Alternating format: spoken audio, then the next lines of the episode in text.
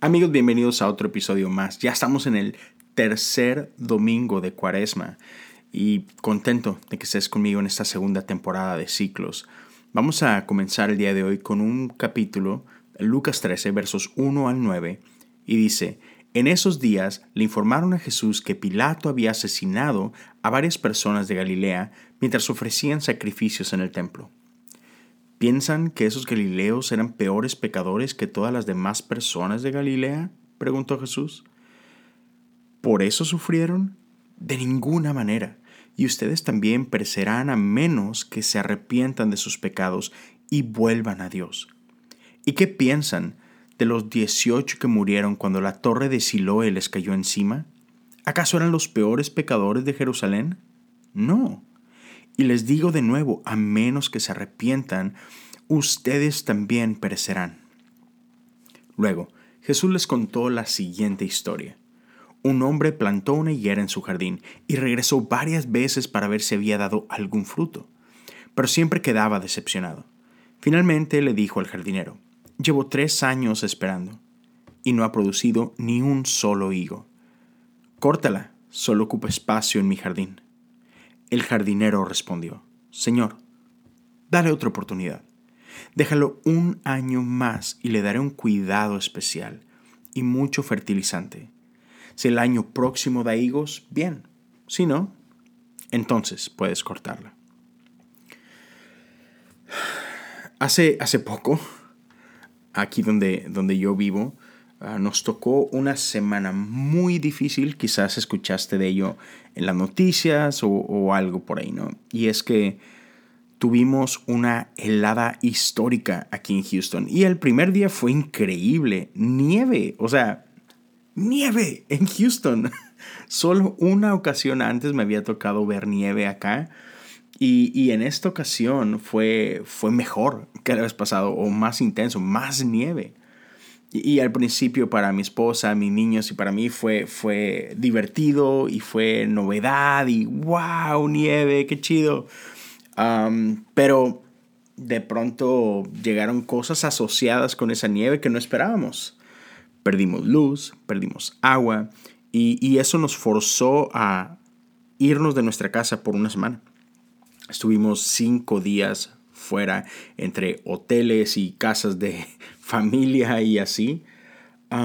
y bueno, o sea, gracias a Dios no pasó nada grave con nosotros, ah, pero conozco gente que, que, perdió muchas cosas en su casa, que tuberías explotaron, se inundó su, su cocina o su recámara, o tú sabes, o sea, tuvieron daños fuertes, gente ah, que fue empujada a, a vivir por días en, en, sus carros o camionetas porque no había hoteles y no había a lugares de refugio y la verdad ni siquiera sé o conozco el número de cuánta gente enfermó gravemente por causa del frío y por causa de, no tener ah, energía eléctrica en su casa y cuántos quizá que, que viven en las calles fallecieron quizá por todo esto. Y hay ocasiones en que los, no sé, lo que llamamos desastres naturales azotan ciertas regiones, ¿no?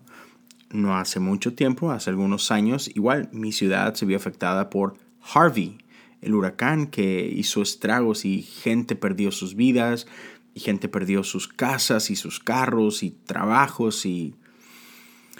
Y tristemente hay ocasiones, y, y, digo tristemente porque lo he escuchado con mis propios oídos, gente que ve acontecimientos como este y se atreven a decir, que esto es un juicio de parte de Dios.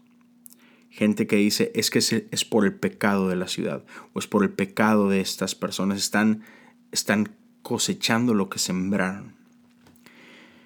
Amén. Y no sé, eh, honestamente me, me, duele, me parte el corazón y, podemos ver que a Jesús también le parte el corazón, ¿no? Y hace esta pregunta piensan que estos galileos eran peores pecadores que todas las demás personas de Galilea y, por eso fueron asesinados por Pilato? O sea, ¿en serio creen esto? Luego les dice esto, ¿creen que los que murieron ah, con la tragedia de la torre de, de, Siloé fue porque eran peores pecadores que los demás en Jerusalén? O sea, y, y por eso sufrieron esto? ¿Y que le dicen, no. Y, encima no solamente no, es, hey, si ustedes no se arrepienten, también perecerán. Y, y creo que esto nos revela ah, e, esta, esta mala idea que tenemos de Dios, esta mala imagen que tenemos de nuestro Padre. Tomamos, y, hace poco tengo un amigo que, que dice esto, ¿no? Dice, a veces tenemos una imagen de Dios tan, tan desastrosa, tan grotesca.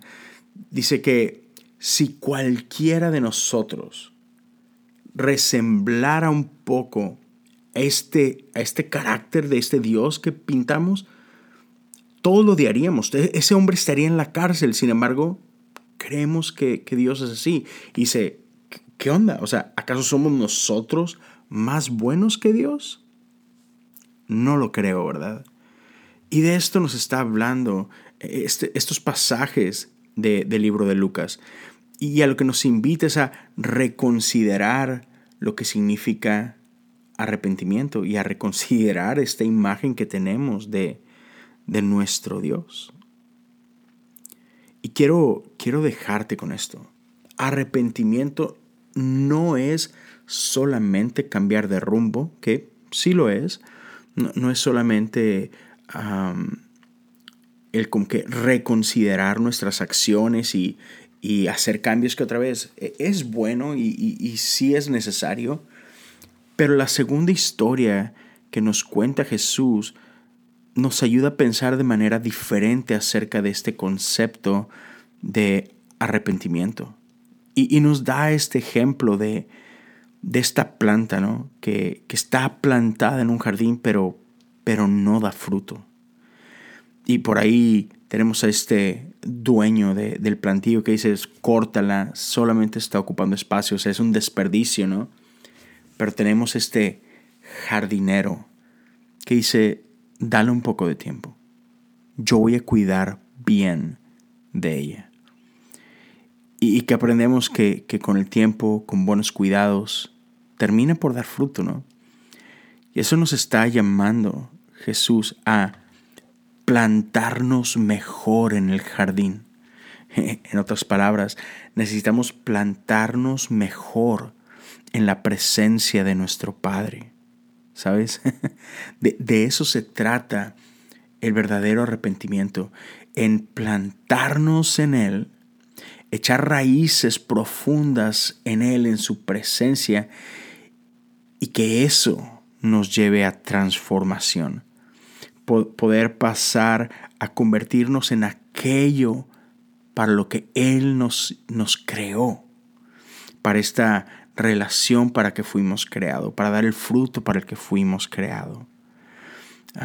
quiero leerte lo que dice Segunda de Pedro, Segunda de Pedro capítulo 3, verso 9. Segunda de Pedro 3, 9 dice, en realidad no es que el Señor sea lento para cumplir su promesa como algunos piensan, al contrario, es paciente por amor a ustedes no quiere que nadie sea destruido, quiere que todos se arrepientan. El amor de nuestro Dios es paciente. Él no quiere traer castigo por, por castigo, porque es divertido, porque, porque complace a algo siniestro en Él. No. Él lo que nos está invitando es a una relación más profunda, a ser transformados por amor, por relación. Entonces, una vez más, arrepentimiento, arrepentimiento, perdón, no, no se trata de, de comportamiento, de transformación de comportamiento simplemente, sino es, un, es una invitación a un estilo de vida más hermoso, más humilde, a una vida gloriosa. Otra vez, es el decir sí al camino del reino. es decir, sí a las formas de Dios. ¿Por qué no terminamos con, con nuestra oración? Señor Jesús, ten misericordia de mí, un pecador. Señor Jesús, ten misericordia de mí, tu Hijo. Señor Jesús, ten misericordia de mí, un santo. Cuídense mucho, disfruten su domingo, celebren, llenos de vida, y nos escuchamos el día de mañana.